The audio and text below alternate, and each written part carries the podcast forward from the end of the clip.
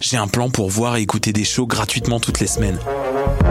Le studio, c'est le podcast live de choc.ca. Toutes les semaines, retrouvez le meilleur de l'alternative musicale québécoise pour une session live et une entrevue. Vous pourrez suivre l'émission tous les mardis à 17h30 en vidéo direct sur le Facebook de choc.ca et en audio sur le site internet de la station. Et si vous avez manqué l'émission, pas de problème, retrouvez le studio sur nos plateformes podcast et en vidéo sur YouTube. Musique.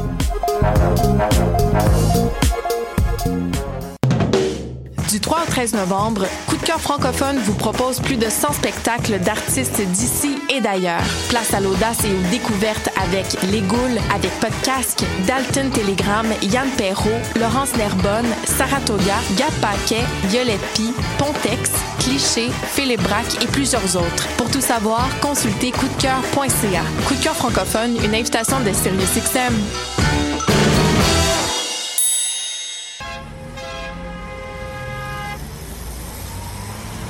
Danscussion à la radio, là où l'on parle de danse, de culture et dehors du mouvement. Avec les artistes, les travailleurs culturels, les spectateurs, les amoureux du spectacle. Tout le monde en parle. Tous les mardis de live sur choc.ca. Maudit que je m'endors. Je pense que j'ai besoin d'un café. Téléphone intelligent. Dis-moi où est le Tim Horton le plus proche. Fuck le Tim Horton. Quoi? Va donc au Salonger à la place au Salonger. Le café est vraiment bon, tu vas l'apprécier. C'est pas juste un jus de boîte que tu bois en attendant qu'il soit l'heure de tomber dans le jean à cochon. Situé au niveau métro du pavillon Aquin, le Salonger, c'est la place pour te sustenter.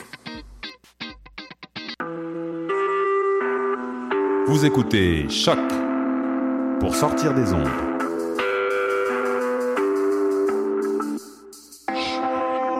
Podcast, musique, découverte. Sur choc.ca. La musique au rendez-vous.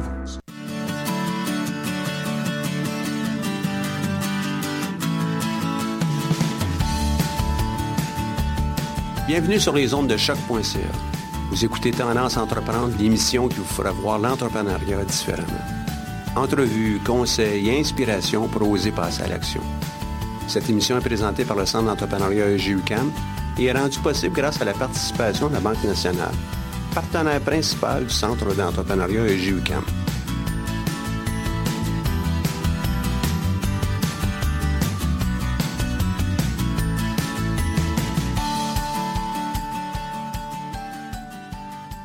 Bonjour, nous sommes avec Annie Camus, une spécialiste des ressources humaines, du développement organisationnel, professeure à l'École des sciences de gestion dans le département de développement, organisation et ressources humaines. Bonjour Annie. Bonjour Michel. Annie, euh, je t'ai demandé de, de venir nous, nous voir pour nous parler de, de l'équipe, du travail d'équipe. Puis toi, tu dis, ben, une équipe performante, ça n'existe pas. Ben là, tu m'as, frustré avec ça. Tu dis, ben voyons donc, faut, faut que j'en connaisse davantage. Ben, ça me fait plaisir effectivement de venir parler de ça euh, avec toi et avec euh, l'auditoire. C'est effectivement, j'arrive souvent avec cette phrase un peu choc de dire ben une équipe performante dans le fond, ça n'existe pas. Ça attire l'attention, les gens me regardent, disent bon Ben ben, oui. pourquoi qu'on travaillerait là-dessus, on va laisser faire. Alors évidemment, il y, a, il y a un petit punch à tout ça, une équipe performante, ça n'existe pas. Une équipe performante, c'est quelque chose qu'on doit construire. Ça se construit. Donc, on peut pas rencontrer dans la nature un arrangement fabuleux d'une équipe et dire, voilà, ça y est, c'est une équipe performante, on la prend puis on la fait fonctionner, c'est magique. Il n'y a jamais de magie. Là où il y a de l'humain, il y a rarement de la magie comme telle. Donc, une équipe, c'est quelque chose qui se construit. Et c'est de ça qu'il faut, je pense, être conscient si on veut justement arriver à avoir une équipe performante. Alors, qu'est-ce que ça prend? Tu vas me demander, ben, pour faire ça, hein, construire ça, cette équipe, c'est sûr que ça prend euh, l'unité de base, c'est l'individu. Et souvent, d'ailleurs, on va avoir une tendance à, à, projeter sur l'individu le fait que l'équipe est bonne ou pas. Hein? Ah, c'est parce qu'on a le bon monde ou c'est parce qu'on n'a pas le bon monde. Donc, alors oui, c'est vrai qu'à la base, il y a des profils où enfin on va chercher chez des gens d'équipe certaines caractéristiques plus que d'autres.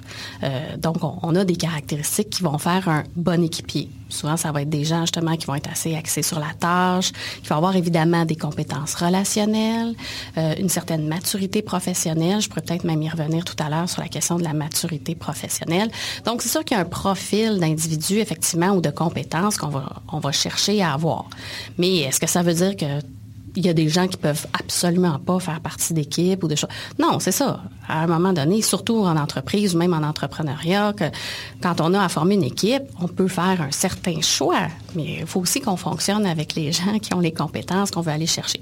Donc, ça ne repose pas entièrement sur les individus.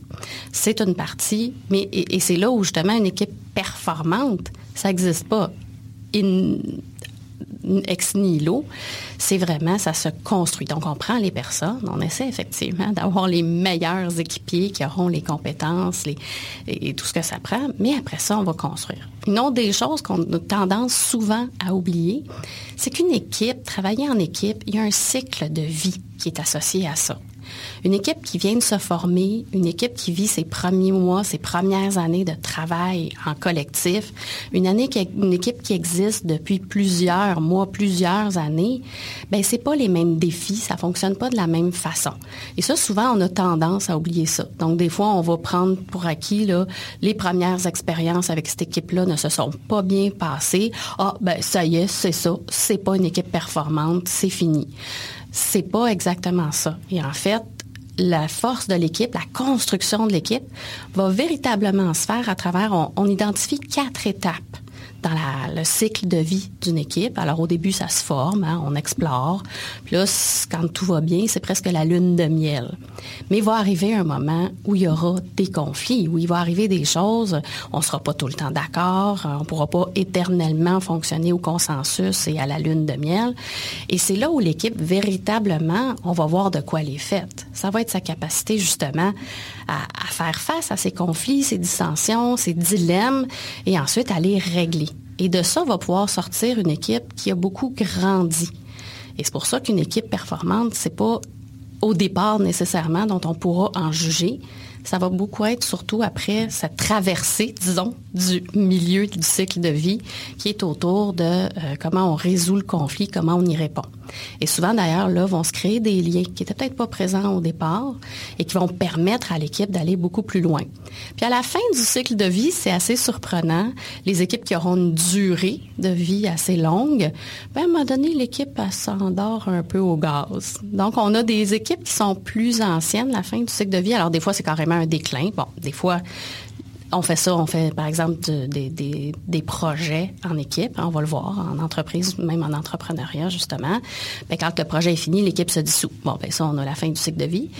Mais des fois, quand l'équipe perdure en entreprise ou sur certains projets qui peuvent s'étirer, ben l'équipe devient comme confortable dans ses façons de fonctionner. Donc, les conflits, on les relève moins. Ça fait souvent des équipes donc qui vont être un peu moins performantes parce qu'elles vont être moins appelées à négocier, à discuter. Donc, on, est un peu plus sur des acquis. C'est un peu comme un vieux couple, dans le fond, là. C'est des fois moins performant avec les années. Donc ça, c'est sur le cycle de vie auquel on porte souvent pas attention, puis on va avoir généralement euh, l'habitude de décréter le succès ou non, la performance ou non d'une équipe avec un très court laps de temps. Donc, les individus, le cycle de vie. Et ensuite, c'est de mettre le focus aussi sur c'est quoi une équipe de travail performante? Comment, comment on juge ça, une équipe performante? Et souvent, encore là, on va avoir un réflexe de, ben, c'est facile, c'est les résultats. Hein? Est-ce que mon équipe atteint les objectifs qu'elle s'est donnés? Est-ce qu'elle livre des résultats? Qu'elle ah. s'est donnée? Qu'elle s'est donnée ou qu'elle peut avoir reçu, là, dépendamment des contextes. Si on est en entreprise, évidemment, l'équipe peut se faire donner un mandat. Quand on est plus en auto-organisation, hein, dans le cas des entrepreneurs, tout ça, des fois, on se donne soi-même des objectifs à atteindre pour travailler en collectif. Et là, on se dit, ah ben, mes objectifs atteints, c'est ça, une équipe performante. Mais dans les faits et les travaux de recherche, on, a beaucoup justement cherché à examiner, mais qu'est-ce qu'on met dans la performance d'une équipe? Et on se rend compte qu'au-delà des résultats ou de l'atteinte des objectifs, il y a d'autres facettes qui vont, euh, disons, refléter la performance d'une équipe. Parmi ces facettes-là, on va retrouver, est-ce que l'expérience des gens, des coéquipiers, est positive? Donc, une équipe performante, c'est oui une équipe qui atteint ses résultats, mais ça va être aussi une équipe où les gens ont du plaisir à le faire. Il y a un climat social qui est chouette. Ça rentre dans la performance. Ça. rentre dans la performance parce que ça va venir jouer aussi sur le maintien des résultats, puis le maintien d'être capable d'atteindre nos objectifs. Même chose avec toute la question de la viabilité. Si mon équipe, elle atteint ses résultats, mais tout le monde est tellement à cran puis tellement le chignon crêpé que ça t'offre pas, l'équipe durera pas, est-ce qu'on peut vraiment dire qu'on est performant? Ça dépend. C'est sûr que si c'est un projet de court terme puis qu'on sait que ça va finir, OK, les résultats, c'est peut-être suffisant. Mais c'est possible, ça va être difficile de recruter une prochaine équipe ben, pour un projet semblable dans, le futur. D'ailleurs, on va aussi beaucoup euh, mettre dans les critères de performance d'une équipe la question de sa réputation. Hein, si une équipe a une bonne ou une mauvaise réputation. Une équipe, par exemple, qui atteindra ses objectifs, le climat social est super bon, mais tout le monde autour est comme, hey, cette équipe-là, là, moi, je voudrais pas travailler avec eux, tout ça. Ben, c'est pas non plus une équipe performante. Et tout ça, évidemment, devient un enjeu dans la durée. Donc oui, on a peut-être des résultats à court terme, on atteint peut-être des objectifs à court terme, mais est-ce qu'on va être capable de durer? Est-ce qu'on va être capable euh, justement d'intégrer des nouveaux membres si quelqu'un quitte ou si on a à agrandir l'équipe? Tout ça devient des enjeux quand on essaie d'aller un peu plus loin. Donc, faut, faut aussi mettre dans son équipe performante puis ça, c'est sûr que c'est encore là beaucoup le facteur humain. On n'est pas des machines. Donc, on peut toujours raisonner avec, ben, j'ai des résultats à atteindre, j'ai des objectifs à atteindre. Mais tout ça se fait à travers un, un travail en collectif d'être humain. Donc, il y a une notion de est-ce que les gens ont du plaisir à le faire? Est-ce qu'ils ont envie de venir travailler dans cette équipe-là? Est-ce qu'on a une bonne réputation? Et enfin, il y a toute la question de l'innovation. Dans certains cas, on va faire travailler des gens en équipe aussi pour aller chercher euh, des, idées innovantes ou des, façons de faire, développer des nouvelles méthodes ou des nouvelles solutions. Bien, c'est sûr que la performance de l'équipe peut être liée aussi à cette capacité à l'innovation-là. Et donc, on va vouloir aussi regarder ça en termes de performance. Mais pourquoi est-ce que pour une équipe, l'innovation serait importante? Bien, c'est sûr que ça va dépendre du mandat de l'équipe. On s'entend. Certaines équipes qui ont à livrer, je sais pas moi, produire euh, un rapport ou produire des choses, bon, ben, peut-être que l'innovation sera moins un enjeu. Mais dans beaucoup de cas, on va utiliser l'équipe, entre autres, pour répondre à des problèmes. Et là, c'est sûr que cette notion de créativité et d'innovation en termes de solutions face à des problèmes, ben, c'est toujours une valeur ajoutée. De se dire, bon, ben, si on n'a pas trouvé de solution encore, peut-être que c'est parce qu'il faut chercher des nouvelles façons de faire.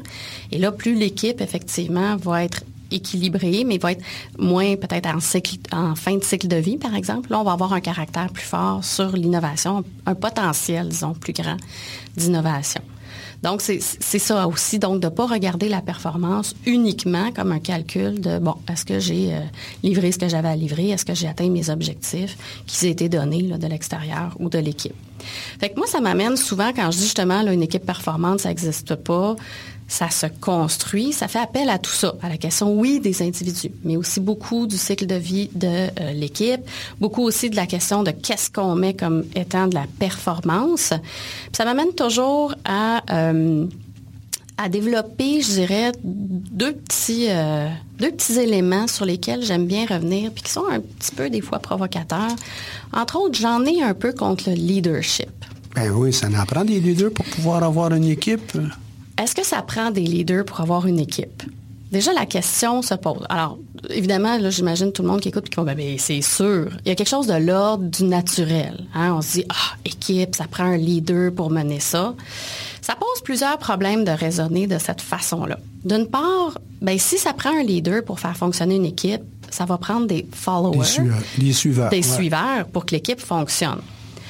Je sais pas euh, si tu as réalisé ça, Michel, mais euh, entre autres, moi, je le vois beaucoup là, à l'École des sciences de la gestion, mais dans toutes les écoles de, gestion, je pense que c'est le cas. On forme des leaders, nous. Hein, on forme pas des suiveurs. On forme des leaders. Et tout le monde veut être un leader. Bien, tout le monde veut être un leader. Alors là, si on doit former des équipes où tout le monde veut être un leader, on s'entend que ça ne doit pas être super performant. Donc, soit il y en a un qui dit, moi, je vais jouer le rôle de leader, les autres se disent, ah, OK, c'est bon, je vais être le suiveur. c'est moins stimulant, disons. Hein? Donc, il n'y a pas euh, cette espèce de, dynamique, je dirais peut-être héritée un peu d'une autre époque. Puis le leader suiveur, euh, il n'y en a pas beaucoup non plus qui veulent assumer ce rôle-là ben, et euh, dire, ben, moi, je suis un leader suiveur. Exactement. Donc, c'est sûr que le leadership, dans cette espèce de vision très individuelle, héroïque presque, du leader qui va mener les troupes au succès, ben, il faut peut-être repenser ça un peu. Et aujourd'hui, on va parler d'ailleurs beaucoup de leadership partagé, ce qui est un petit peu euh, paradoxal. Hein? Si leader, là, tu partages enfin. Mais, mais c'est la capacité, effectivement, d'une équipe à passer le leadership ou le, la, la pole position, disons, la personne qui a les compétences pour là où on est rendu dans les tâches qu'on a à faire, pour là où on est rendu dans l'évolution de notre équipe. Et, cette capacité-là, disons, à passer un peu le bâton du, porte-parole puis de celui qui dirige les troupes ou enfin qui les amène euh, vers euh, la performance, ben ça prend ça prend beaucoup de maturité, ça prend beaucoup de sensibilité. C'est tout un autre défi que de dire. Ben, c'est une autre compétence. C'est une autre compétence, mais ça aussi, c'est quelque chose qui se construit. Et plus l'équipe va travailler ensemble, plus les gens, en apprenant à travailler ensemble et à se connaître, vont développer cette capacité-là à dire, ah ben toi, tu es bon quand c'est le temps d'aller vendre ça au boss, on va t'envoyer, écoute, tu nous dis ce que tu as besoin, on va te soutenir. De l'autre côté, toi, tu es bon quand c'est le temps de pousser le monde pour les échéanciers. Bon, donc c'est un peu ça le, leadership partagé. Et ce qui m'amène à dire, moi, je dis, on faudrait qu'on en finisse avec le leadership, on va appeler ça les vraies affaires. Moi, j'appelle ça du teamership. C'est-à-dire, c'est à tout le monde de prendre, dans le fond, cette espèce de, position un peu de, de, premier de, rang, là, pour, mais quand c'est, ça tombe dans notre champ de compétences. Et donc, plus on va développer ça. Et c'est sûr qu'entre autres, la génération des milléniaux, donc la, toute dernière là, qui arrive, est assez réceptive à ça. Hein, quand on, gère ces gens-là ou quand eux partent des projets, ben ils ont assez, ils ont plus de facilité disons, à, faire cette espèce de leadership partagé. Euh, mais c'est sûr que c'est ça. Si on veut aller avec une image du leader individuel qui va être le champion de l'équipe, on risque pas mal souvent de se retrouver avec plusieurs champions, puis pas trop, tu plusieurs chefs, pas d'indiens, comme on dit. Euh, et ça, ça, peut effectivement ne pas servir l'équipe. Donc, la question du leadership, il faut faire attention encore là à ce qu'on met dedans. Hein, moi, c'est un peu ce que je reproche d'ailleurs aujourd'hui au leadership. C'est un peu tout et rien, tout est son contraire. On met un peu ce qu'on veut. Hein. Quand ça nous arrange, c'est la personne qui est en avant puis qui va aller défendre les idées. Quand ça nous arrange, elle va faire d'autres choses. Bon. Donc, de réfléchir plus peut-être justement en termes de, partage ou de, de collaboration, même à ce niveau-là, selon les compétences des gens. Donc, ce teamership, je m'excuse euh, de, de, te couper dans ton élan. Donc, ce teamership-là, c'est une question de ça assure une performance probable hein, ou plus grande. Ça assure en même temps qu'on utilise les bonnes compétences. C'est la même chose dans un club de, hockey. C'est la même chose aussi dans un club de foot. Si tu es la, meilleure buteur, ben on veut te laisser le ballon euh, au moment propice. en attendant, ben nous on va défendre le terrain, on va amener le ballon vers toi. C'est ça aussi du, du travail d'équipe. L'image est effectivement très bonne. C'est-à-dire que c'est ça, c'est vrai. Et, mais encore là, c'est là où on dit l'équipe performante, elle n'existe pas. Parce que le meilleur buteur de l'équipe, c'est en le voyant jouer, puis c'est en le regardant aller, qu'on a fini par se dire, hey, ça, c'est vraiment notre meilleur buteur. Puis dans le fond. On l'aime en part de ça. C'est pas, ah, ben là, lui a compté un but. Ben non, on est heureux pour lui lorsqu'il compte, pour lui ou pour elle, lorsqu'il a compté un but. Hein? Et on a besoin de lui. Donc, et on veut, dans le fond, pour se réaliser personnellement comme défenseur ou euh, et, pour se réaliser comme équipe et de comprendre qu'effectivement, quand l'équipe comme équipe performe, c'est bon pour tout le monde.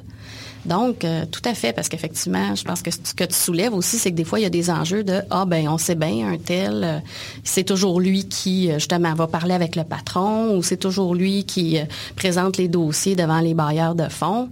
Ben, si c'est la meilleure personne pour le faire, allons-y et soutenons-la. Donnons-lui, dans le fond, tout ce qu'on peut, nous, comme autres coéquipiers, pour que cette personne-là donne le meilleur et aille chercher le plus possible de ressources ou, d'appui, justement, pour l'équipe. Et ça, tout le monde en ressort gagnant.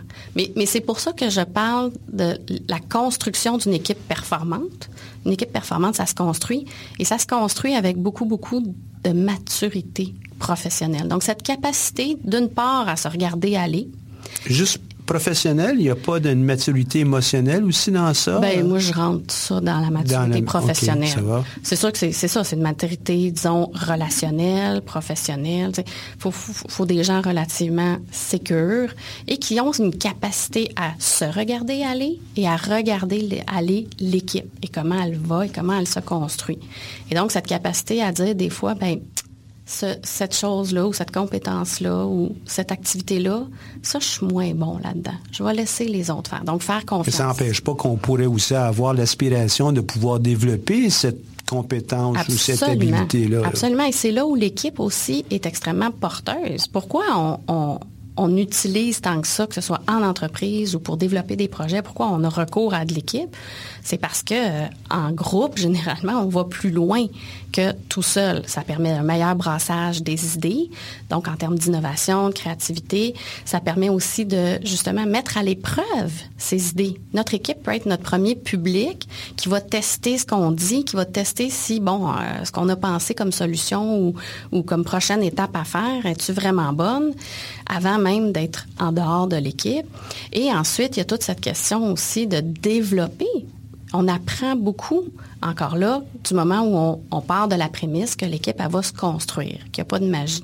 Puis moi, ça m'amène à un autre, euh, un autre élément. Alors, j'en ai un peu contre le leadership, disons, utilisé à toutes les sauces et avec certaines images euh, un peu héroïques, individuelles.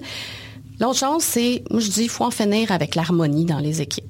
On a souvent cette espèce de réflexe de quand on est dans une équipe. faut s'aimer, là. ah, puis il faut qu'on s'aime. Puis là, quand la chimie est là, puis que les vibes sont bonnes, puis tout le monde tripe ensemble, puis on est comme les meilleurs amis du monde, c'est ça une équipe performante. Pas vraiment. On peut avoir des équipes très, très performantes, justement, à un niveau professionnel, sans que les gens soient les meilleurs amis du monde, qui passent leur temps à aller prendre des bières après les réunions de projet ou je sais pas quoi. Euh, ce sont des gens, et encore là, ça revient à la question de la maturité, qui sont capables de reconnaître ce qu'eux ont, ce qu'eux apportent, ce qu'eux n'ont pas, ce que les autres ont, ce qu'ils apportent, capables de nommer les conflits, les problèmes qui émergent, capables de euh, passer à travers la résolution de ces conflits-là, ces, ces dissensions Mais possibles. tout ça, ça demande énormément d'outils. Tu parles, par exemple, de résolution de conflits. euh, Ça nous prend, un- ça prend un bagage. C'est pas juste nous, c'est pas inné, tout ça. Et non. Et non, c'est pas. euh, alors, Donc, a- ça se construit. a- oui, ça se construit. On peut, on peut, comme personne, c'est quelque chose qu'on peut développer. Alors, on peut le développer sur le tas. Évidemment, il y a aussi des formations. On peut le lire. Il y a, il y a- il y a énormément de littérature euh, vulgarisée, je dirais, autour de justement comment on fait pour résoudre des conflits, comment on fait pour passer à travers. Euh, donc, des outils, il y en a, que ce soit justement plus de type conseil ou de type euh, lecture, auto, je dirais, formation. Et après, c'est l'expérience. Et encore là, c'est cette capacité à être réflexif, à se dire, bon, ben là, j'ai vécu telle expérience, tel conflit, ça s'est mal passé. Qu'est-ce que j'aurais pu faire différemment? Et, c'est là où elle est la construction beaucoup de l'équipe aussi. Et là où ça bloque, c'est quand on est avec des individus qui ont de la difficulté à développer euh, ce caractère, je dirais, réflexif. Ou est-ce que c'est toujours la faute des autres? Eux autres, ils n'ont jamais rien fait pas correct. Là, c'est sûr que c'est plus difficile à construire, l'équipe. Et donc, ça se peut, ça existe, hein, des, des, des personnes avec qui l'équipe pourra pas fonctionner. Ça aussi, il faut se le dire. Des fois, on a comme l'impression que, bon, on va Tout le monde peut pouvoir- rentrer dans le moule. ben, puis- tout le monde va pouvoir y arriver, puis on va travailler plus fort. Euh, c'est comme en entreprise. hein. Il y a des gens, des fois, c'est pas la bonne personne pour le poste.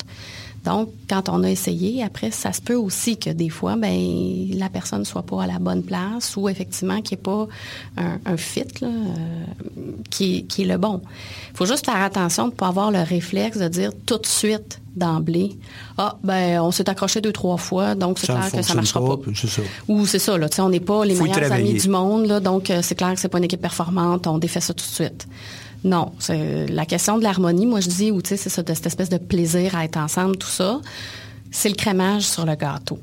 Et, ça arrive des fois loin. C'est-à-dire l'équipe, elle va se construire. Puis au début, on n'est pas super confortable. Il y, a des, il y a des éléments ou des tics chez l'autre, chez un qui vont nous agacer. Il faut qu'on travaille, il faut qu'on on va négocier, on va discuter. C'est pas simple, mais effectivement, ça s'apprend. On peut se faire accompagner aussi.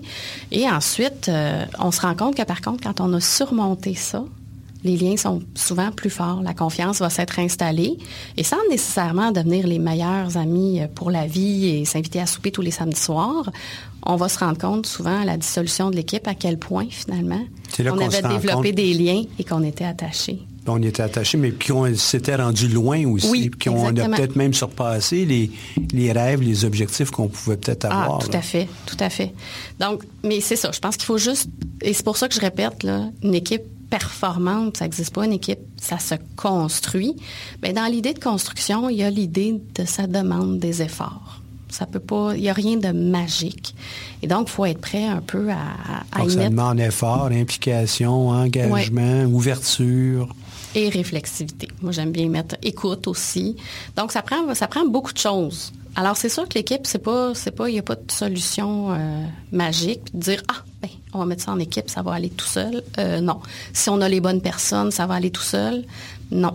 Une équipe dans laquelle il n'y a aucun conflit, où justement tous les gens sont les meilleurs amis du monde, des fois, je dis, Hum, posez-vous des questions. Probablement que vous n'allez pas au bout des choses. Probablement qu'il y en a qui ne disent pas. On est peut-être sous-optimal, hein? Exactement. Lorsque tu dis pas aller au bout des choses, on n'est pas aussi performant qu'on pourrait l'être.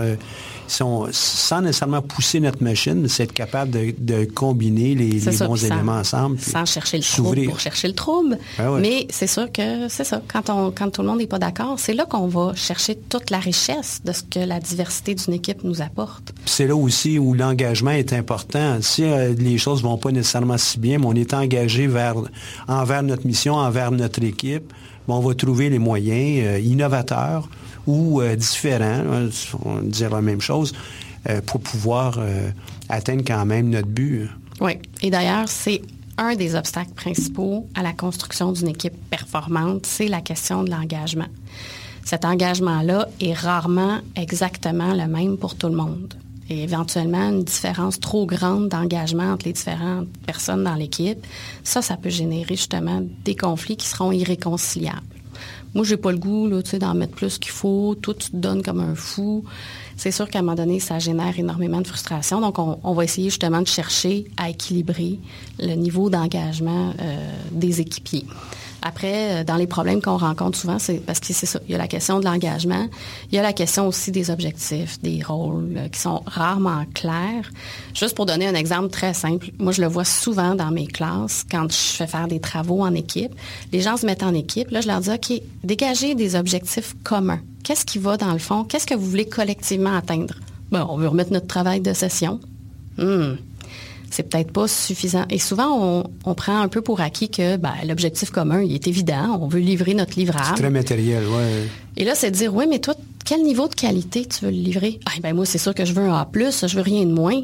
Là, là finalement, euh, Pierre-Paul Jacques à côté dit, ouais, moi, je veux juste la note de passage. Et là, D on va pour avoir... diplôme, c'est assez. C'est ça. Et donc, là, on, on va avoir des niveaux d'engagement. Mais donc, cette clarification des objectifs, ça aussi, c'est une étape, puis c'est un peu toujours fatigant. Tu sais, ah, mais là, il faut encore en parler. Puis, mais on le sait, où est-ce qu'on s'en va. Il y a toujours cette espèce de... C'est pris pour acquis que c'est ben, évident.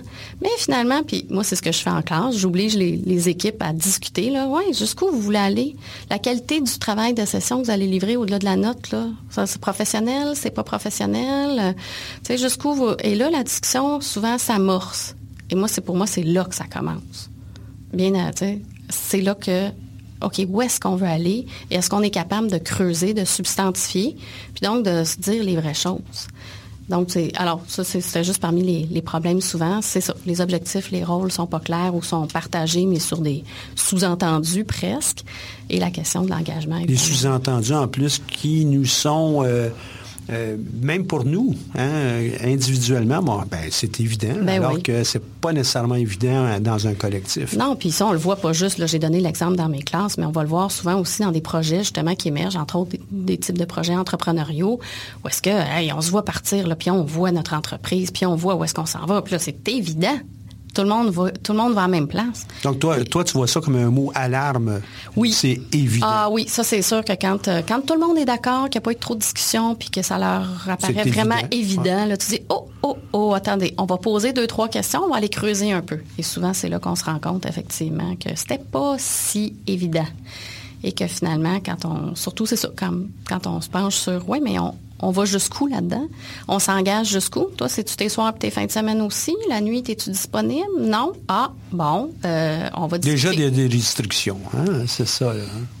Mais une équipe, c'est combien de personnes? 2, 3, 10, 20, 25? C'est combien? Alors, la définition euh, officielle, évidemment, c'est à partir de trois. À, à deux, en tout cas. Là, on C'est un pourrait... petit couple, ouais. c'est ça, c'est un petit couple, là, mettons. euh, la littérature ne s'entend pas. Mais disons que c'est donc plus que deux personnes. Euh, après ça, il n'y a, pas de limite formelle. Je pourrais te citer des études. Il y en a qui vont dire c'est 20, c'est 25, c'est 50. Mais la question de l'équipe, c'est qu'il faut qu'il y ait une interdépendance des tâches. Il faut qu'il y, ait- faut qu'il y ait des choses où les gens vont travailler, euh, doivent travailler ensemble et, et pour atteindre un but, pour atteindre un objectif, pour livrer un résultat.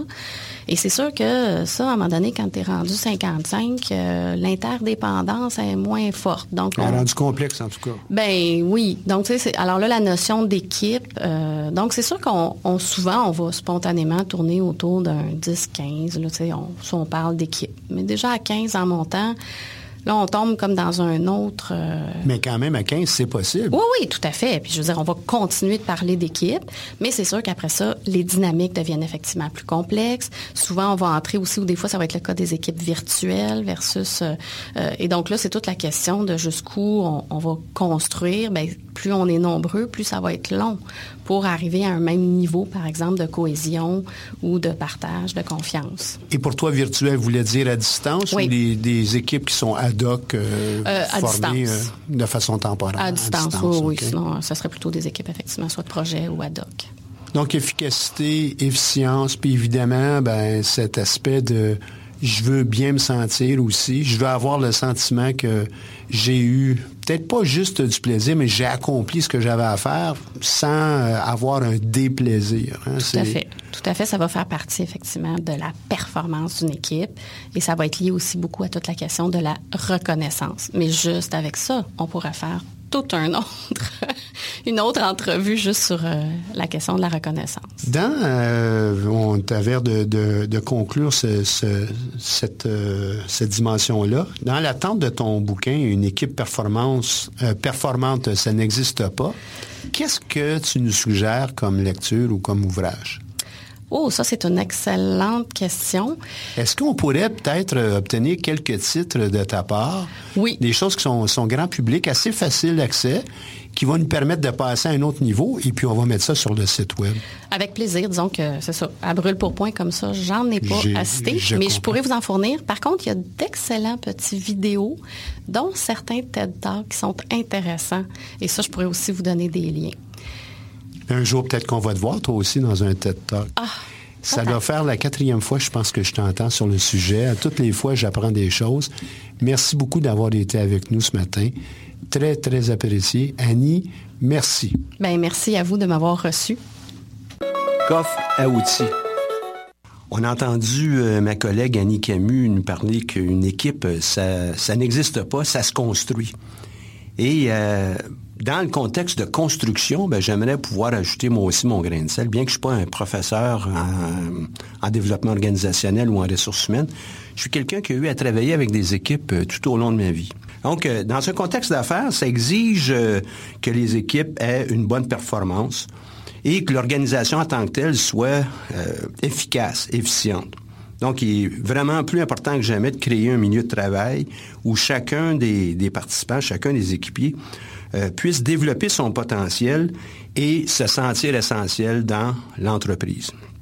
Donc, les résultats de, plusieurs études révèlent qu'il existe une relation directe entre le, gr- le degré d'engagement des employés puis la réussite des entreprises. Comment on fait pour pouvoir commencer dans une démarche comme ça? Ben, il y a plusieurs manières de le faire. Et euh, on peut le voir, on, le, on le constate aussi avec les travaux d'équipe à l'intérieur des, euh, différents cours que vous avez. Il y en a qui y vont de façon systématique, disent OK, on commence à travailler. Les meilleurs, par contre, vont peut-être prendre un peu plus de temps pour regarder quels sont les objectifs. Quel est le but de ce travail d'équipe? Donc, comment on fait pour être heureux et euh, productif? Donc, ça fait partie, d'une recette euh, magique. Et euh, atteindre ces objectifs, souvent, contribue à un climat de travail qui va être très intéressant. Il y a plusieurs ouvrages qui traitent du travail d'équipe, vous en doutez bien. Il y en a quelques-uns que je trouve particulièrement à point et qui nous donnent des recettes, un processus. Parce que le travail d'équipe, c'est aussi un processus. Si on comprend que le travail d'équipe, c'est un processus, donc on comprend, comme Annie le mentionnait, on comprend qu'on peut améliorer ça. Donc, un processus, euh, il y en a un excellent qui existe dans un, petit bouquin qui s'appelle le, Team Memory Jogger. Donc, euh, le Memory Jogger, pour l'équipe. Et on va mettre le lien sur le site web pour euh, le bénéfice de tout le monde. Très, très bien fait. Une question de recette, mais aussi, euh, étant donné que c'est un processus, à l'occasion, surtout si vous entrez dans une nouvelle équipe et que vous possédez de bons outils, ben, vous devez évidemment vous arrimer au stade où l'équipe est déjà rendue. Mais ça va être un outil intéressant.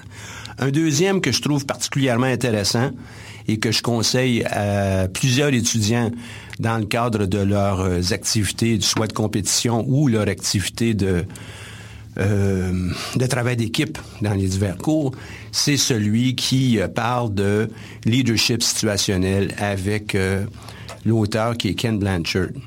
Ken Blanchard a écrit ce livre, Situational Leadership, en français c'est Leadership situationnel, qui fait état de différents, euh, différentes attitudes qui peuvent être adoptées par euh, le chef d'équipe, si le chef d'équipe est requis. Mais d'une façon ou d'une autre, on en a besoin et puis on, doit quand même comprendre où est-ce que l'équipe et les individus sont rendus.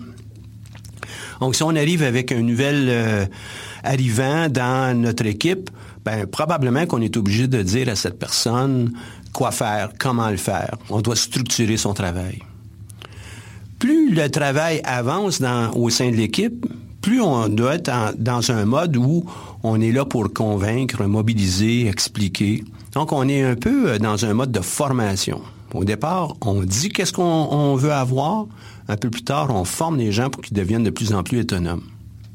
Un coup qu'une certaine autonomie est atteinte, on est là pour épauler cette personne épauler cette personne, euh, surtout évidemment si euh, la personne est engagée et euh, intéressée par le travail.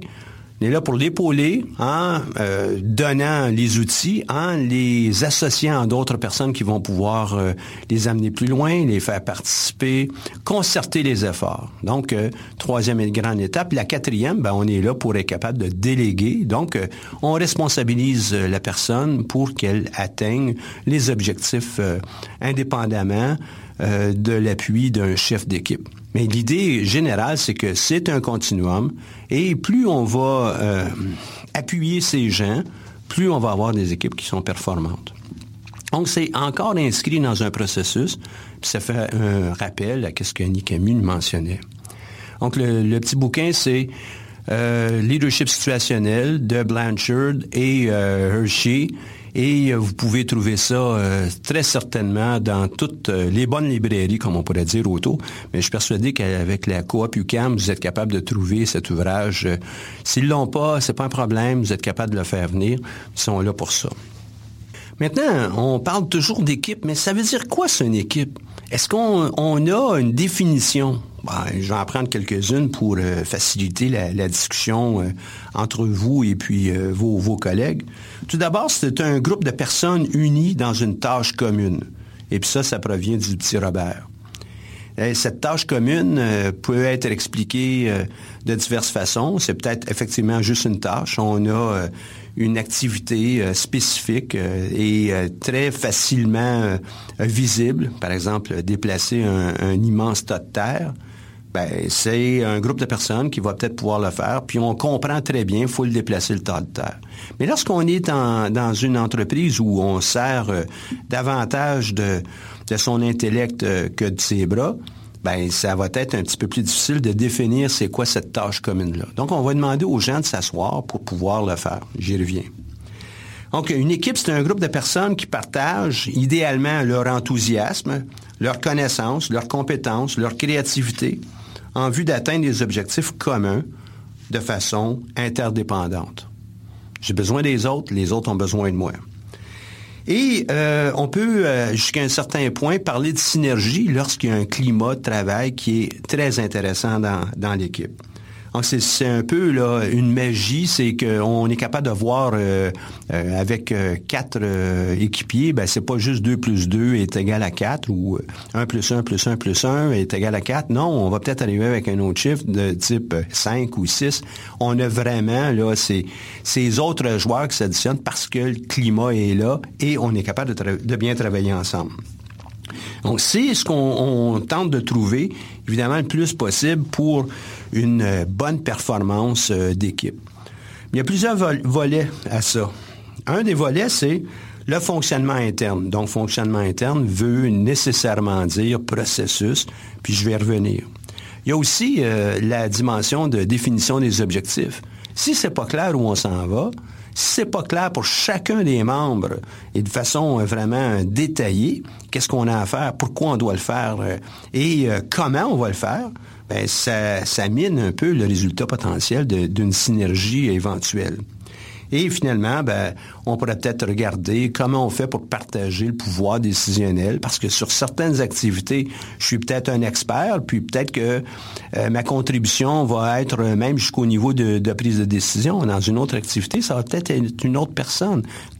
Comment on fait pour assurer que le leadership dans une équipe soit construit par l'équipe d'une part et qu'il soit tournant au gré des euh, importantes tâches qui sont requises par par l'équipe. Donc, ces trois grands volets, là, définition des objectifs, amélioration du fonctionnement interne et comment on fait partager le pouvoir, sont des, des arrimages, hein, comme les, les trois, euh, les trois pattes d'un petit tabouret qui permettent à l'équipe de, de, progresser. Donc, une véritable équipe, euh, c'est euh, euh, une qui fournit un rendement plus élevé que, les individus qui agissent interdépendamment.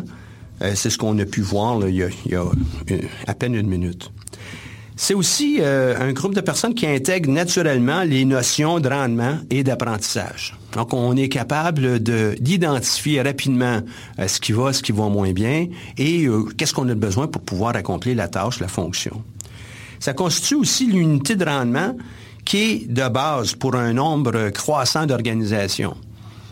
C'est euh, euh, l'unité de base, c'est cette équipe. Et peu importe la grosseur de l'organisation, on a souvent besoin d'un travail d'équipe qui est cohérent. Si on est une toute petite entreprise qui vient juste d'être créée, on peut aussi entrevoir comment je fais pour travailler en équipe avec mes clients, avec mes fournisseurs, mes autres partenaires. Ce travail d'équipe et pas seulement à l'intérieur de l'entreprise. Si on est capable de le faire avec euh, les autres parties, comme je viens de le mentionner, ben, on va probablement être capable de réduire nos, nos coûts, augmenter notre performance, sans doute aussi augmenter le degré de satisfaction de ces autres parties prenantes. Et euh, ça donne une valeur à notre entreprise, puis très clairement lorsqu'on parle avec le client. Ça facilite euh, le travail en groupe, puis l'intégration de compétences et de points de vue euh, et d'expériences diversifiées. C'est ça aussi le travail d'équipe. Ça crée aussi un environnement qui est axé sur la responsabilisation individuelle et collective. Très important. On comprend que notre mission, notre objectif, c'est d'aller de l'avant et de fournir un service, un produit. Ça, on est capable de le faire de façon euh, responsable. Ça nous euh, donne aussi du vent dans, les voiles. Et ce, cette façon de faire nous rend plus heureux au travail, rend les autres personnes aussi plus heureuses au travail. C'est beaucoup plus intéressant. Accroît la productivité, l'efficience, l'efficacité.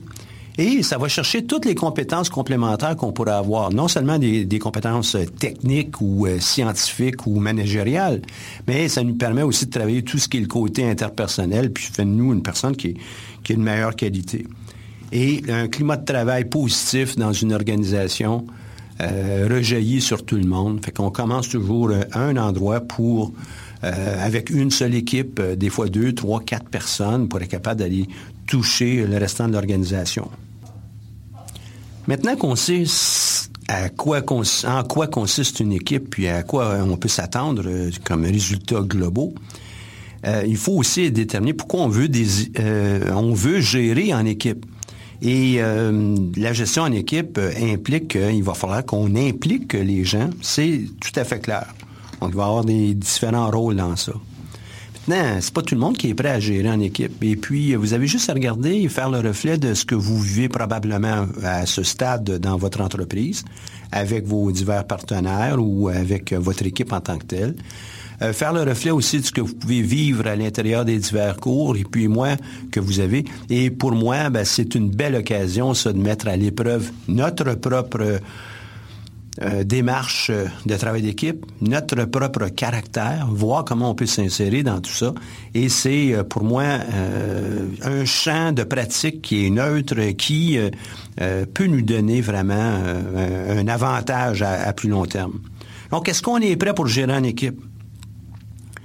Hein, les diverses questions qui ont déjà été élaborées par, euh, dans le cadre d'un petit bouquin qui, parle de la gestion d'équipe euh, dans, une grande entreprise ici à Montréal, apprendre à gérer en équipe euh, des services corporatifs de l'entreprise BCE. Ben, une série de questions qui peuvent se poser. Une, j'ai une bonne idée de ce que la gestion en équipe et des changements que cela entraînera sur notre mode de fonctionnement actuel. Est-ce que c'est votre cas? Et puis, vous pourriez définir ça euh, entre euh, je suis en désaccord, donc j'ai pas une bonne idée de ce qu'est la gestion en équipe, etc., etc., jusqu'à d'accord. Faites une échelle de 1 à 10, c'est un peu la façon dont il présente. Deuxième question, puis il y en a plusieurs de ça, il y en a une dizaine. Je vois clairement les occasions d'améliorer nos processus et notre efficacité au moyen de la gestion en équipe. Donc, si c'est clair que pour nous, euh, gérer en équipe, ça va nous donner des avantages, ben déjà c'est un peu plus clair que c'est important ce travail-là. Je crois particulièrement qu'une participation plus active des membres de l'équipe au processus décisionnel nous permettrait de mieux atteindre nos objectifs. Est-ce que je peux le voir, l'entrevoir? Est-ce que je peux l'accepter aussi?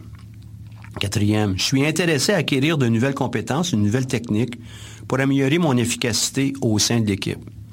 Nouvelles connaissances, nouvelles compétences, nouvelles techniques. Donc, ça, demande de l'ouverture. Cinquième, dans le cas des membres de l'équipe, je crois que nous recevrons l'appui de notre leader. Dans le cas du leader, je sais que le développement de l'équipe exige un suivi, une participation soutenue de ma part et je suis prêt à appuyer le processus de gestion en équipe. c'est du donnant-donnant. L'équipe doit accepter le cas où c'est une équipe qui est subordonnée à un leader qui est déjà défini.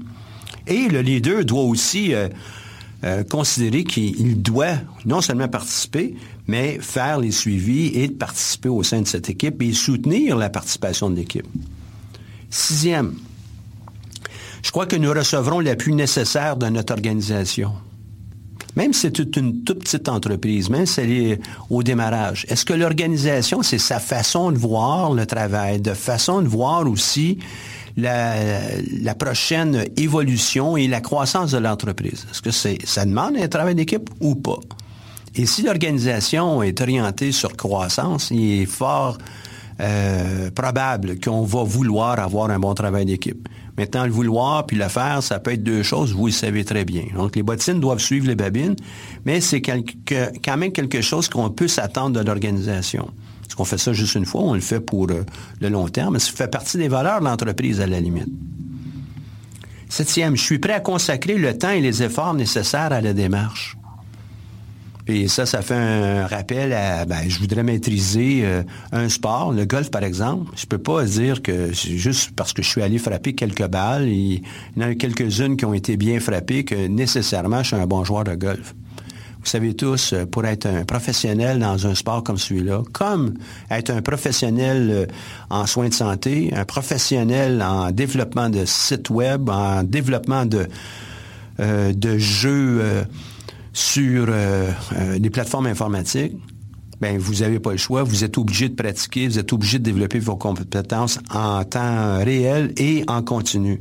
Donc, est-ce que je suis prêt à consacrer le temps et les efforts nécessaires à cette démarche-là? Qui est celle de travail d'équipe. Huitième, je crois que les autres membres de l'équipe sont prêts à consacrer le temps et les efforts nécessaires à la démarche. Non seulement c'est moi, mais ça prend aussi les autres personnes. Si je suis seul à ramer euh, dans, une direction donnée, puis les autres vont dans, dans un autre sens, ça se peut qu'on tourne en rond pendant un petit bout. Là, hein? Donc, euh, c'est une question encore là d'équipe. Neuvième, je crois qu'en consacrant à mon développement, ou à son développement pour l'équipe, notre équipe gagnera en efficacité et en qualité. Est-ce que j'y crois vraiment? Et euh, si on est dans un club euh, de, hockey ou de, baseball, un sport d'équipe, ben je pense que ça, c'est probablement fondamental. Puis si on ne le croit pas, ben probablement qu'on ne sera pas invité à rester euh, dans l'équipe très, très longtemps. Et la deuxième question, je crois que ce changement est compatible avec les valeurs actuelles de l'organisation. C'est un peu l'élément que je vous mentionnais un petit peu plus haut. Là. je crois que mon organisation va pouvoir me supporter. Donc, euh, lorsqu'on a posé un diagnostic comme ça, on serait capable de regarder est-ce qu'on est dans des conditions favorables ou défavorables? Là, je prends les deux, les deux extrêmes, mais évidemment, on pourrait peut-être avoir quelque chose en milieu. Mettons qu'on dit euh, on est dans des conditions favorables. Parfait. Faisons état de la situation. Publions nos résultats, partageons ça avec les, autres personnes. C'est pas du temps perdu, au contraire. Et euh, à partir de là, OK, qu'est-ce qu'on peut faire quand même pour s'améliorer davantage? Et si je m'en vais à l'autre bout du, spectre de, euh, des résultats, je suis dans des conditions défavorables, est-ce qu'on abandonne? Ben, je crois pas. Si on est en train de lancer son entreprise, il va peut-être falloir en avoir du travail d'équipe à, un moment donné. Qu'est-ce qu'on fait? Donc, peut-être comme leader, peut-être comme euh, propriétaire dirigeant de l'entreprise, on a peut-être à mettre sur pied un processus et euh, un engagement de notre petite entreprise vis-à-vis du travail d'équipe et être prêt à le développer en continu. Maintenant qu'on a déterminé euh, pourquoi et notre degré de, préparation pour euh, embarquer dans une gestion en équipe, maintenant regardons, euh, puis on va présumer évidemment qu'on est dans un climat qui est assez favorable et puis qu'on a fait nos devoirs au départ. Comment peut-on gérer en équipe et y aller de façon intéressante? intéressante au, sens où on est capable de d'avancer et de réaliser des choses. La première, et c'est vrai pour tous les pans de votre vie, est-ce qu'on a des objectifs? Quels sont-ils? Et souvent, lorsqu'on embarque dans un travail d'équipe, il est fort probable qu'on a un mandat à haut niveau, mais on n'a pas défini tous les objectifs bien, bien spécifiquement. Donc, euh, encore là, une série de questions qui nous permettent de, faire un diagnostic sur les euh, éléments euh, entourant un objectif. Première question, est-ce qu'on sait qui sont les autres membres de l'équipe et quelle est notre responsabilité commune? Vous pouvez entrevoir qu'un projet qui pourrait être d'envergure, des fois, c'est pas tout à fait connu qui va être dans tout ça. Une petite entreprise va être plus claire parce que c'est proche euh, de la ou du euh, propriétaire dirigeant. Mais euh, il est possible qu'on embarque dans un travail d'équipe, d'autres parties prenantes, telles que des fournisseurs, des partenaires externes, des clients, n'ont pas encore été définis, mais on est dans un travail d'équipe. Deuxième question. Notre équipe a défini qui sont ses clients et ses fournisseurs. On sait et on connaît quel est notre processus de façon globale. Ils peuvent être à l'intérieur de notre équipe comme ils pourront être à l'extérieur. Et ces euh, impacts de ces gens qui sont d'autres parties prenantes, c'est important parce que ça nous permet d'avoir une meilleure, un meilleur rendement en bout de ligne. Efficacité, efficience, effectivité. Effectivité étant cette dimension d'avoir des parties prenantes qui sont satisfaites à tout le moins du processus dans lequel euh, ils sont embarqués au euh, sein de l'entreprise. Troisième, notre équipe connaît les exigences des clients et reçoit des commentaires sur son rendement. On, connaît les exigences, on sait ce que le client va avoir. Et à l'occasion, on reçoit des commentaires. Donc, ce, cette, euh, euh, boucle de feedback très, très importante. Quatrième, notre équipe dispose d'objectifs tangibles et mesurables qui tiennent compte des besoins des clients, de l'organisation et des employés. C'est la plupart du temps avec ça qu'on commence. On a des objectifs qui sont tangibles, mais on comprend après un petit bout de temps qu'il y a peut-être d'autres objectifs, d'autres enjeux qui sont plus globaux, et c'est ceux-là qui euh, deviennent aussi importants pour euh, colorer la façon dont on va travailler en équipe et euh, jusqu'à quel point on, doit le faire avec à quel niveau d'intensité. Les objectifs de notre équipe sont alignés sur les stratégies de notre unité d'affaires. Cinquième question. Remplacer une unité d'affaires pour euh, votre entreprise ou pour votre responsabilité ou pour votre service si vous êtes dans le cadre d'une petite entreprise ou dans le lancement d'un projet. Et rapidement, les entreprises qui ont une belle croissance, ben, il n'est pas impossible de voir que l'an 1, on est 3, 4, 5 employés. L'an 2, on est peut-être rendu à 14, 15. Mais l'an 3, euh, là, euh, tout le monde est intéressé par notre produit, puis on se ramasse, on en a 50, 75, 100 employés. C'est pas rare, ça existe. Donc, il faut être capable de comprendre que notre équipe, ben, est-ce que c'est aligné ou pas sur les, grands objectifs de l'entreprise? Pour ça que cette question-là, elle est là. Et euh, je suis persuadé, moi, que avec tous les entrepreneurs qu'on a accompagnés au cours des dernières années, il y en a plusieurs qui sont à ce stade-là d'une croissance euh, euh, imminente et qui vont pouvoir créer plusieurs équipes au sein de leur organisation. Donc, j'espère que ces outils vont, permettre d'aller un petit peu plus loin. La sixième, les objectifs et les résultats obtenus par notre équipe sont communiqués à tous ses membres. C'est inconcevable de penser une partie de foot ou de, hockey ou de baseball et on cache les résultats euh, du match euh, tout au long du match. Ça n'a pas de sens. Pourquoi c'est important de communiquer? Ben, ça nous donne un élan. Ça nous permet de se distancer à l'occasion de, euh, des, discussions euh, qui pourraient peut-être être futiles au sein de l'équipe et puis euh, miser sur l'atteinte des objectifs. ça nous permet aussi de consolider, galvaniser les efforts de tout le monde pour gagner. Et lorsqu'on est dans une entreprise, on connaît peut-être pas toujours le score par rapport aux autres parce que ça va prendre du temps avant que ce soit affiché.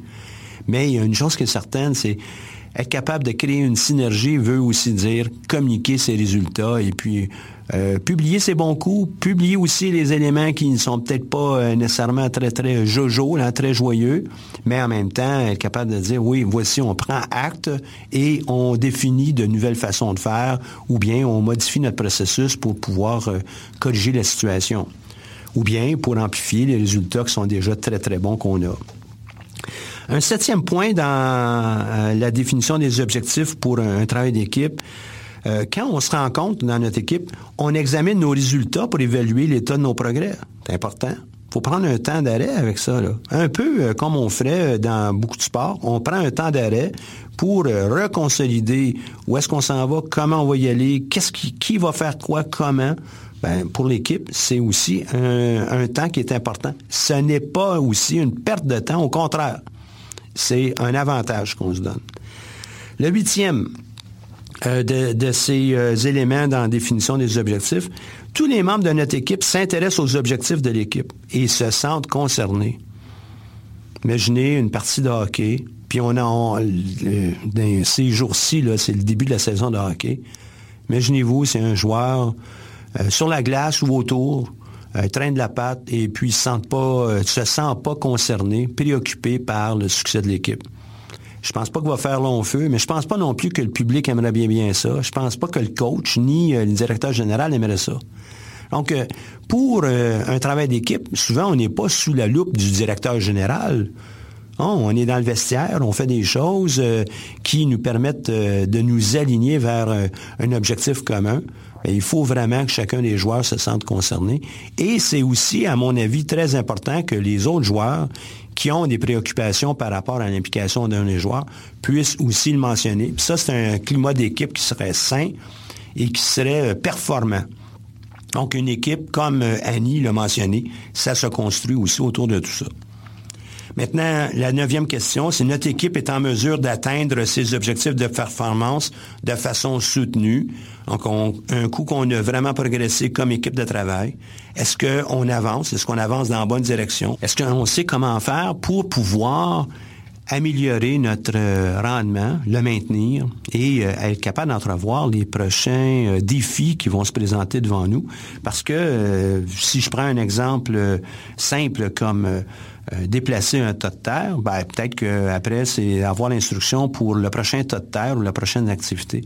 Mais dans une entreprise où on travaille beaucoup avec euh, notre intellect et celui de nos collègues, il faut être capable de voir puis entrevoir quelles sont les prochaines grandes étapes afin de euh, non seulement sortir gagnant de l'activité, être capable d'entrevoir les prochaines activités de façon à optimiser l'usage du temps, euh, être capable de célébrer, mais aussi passer à la prochaine grande étape euh, pour euh, notre projet ou pour notre aventure entrepreneuriale. Dans la prochaine séquence sur ce sujet, qui pour moi est central à toute entreprise qui, qui démarre, mais aussi qui existe, on va regarder les éléments d'amélioration du fonctionnement interne, mais aussi euh, s'assurer aussi que vous ayez euh, tous les outils pour pouvoir faire euh, du, feedback cohérent au centre, au sens de, votre équipe et avec les autres équipes qui tournent autour de vous. On pourrait aussi regarder les différents styles de gestion qui pourront être utilisés afin de créer une organisation qui est vraiment performante. Cette émission est rendue possible grâce à la participation financière de la Banque nationale, notre partenaire principal. Leur appui nous permet d'avoir cette émission, de même que nombre de nos services. Merci à tous d'avoir été à l'écoute. À bientôt. Vous écoutez Choc pour sortir des ondes.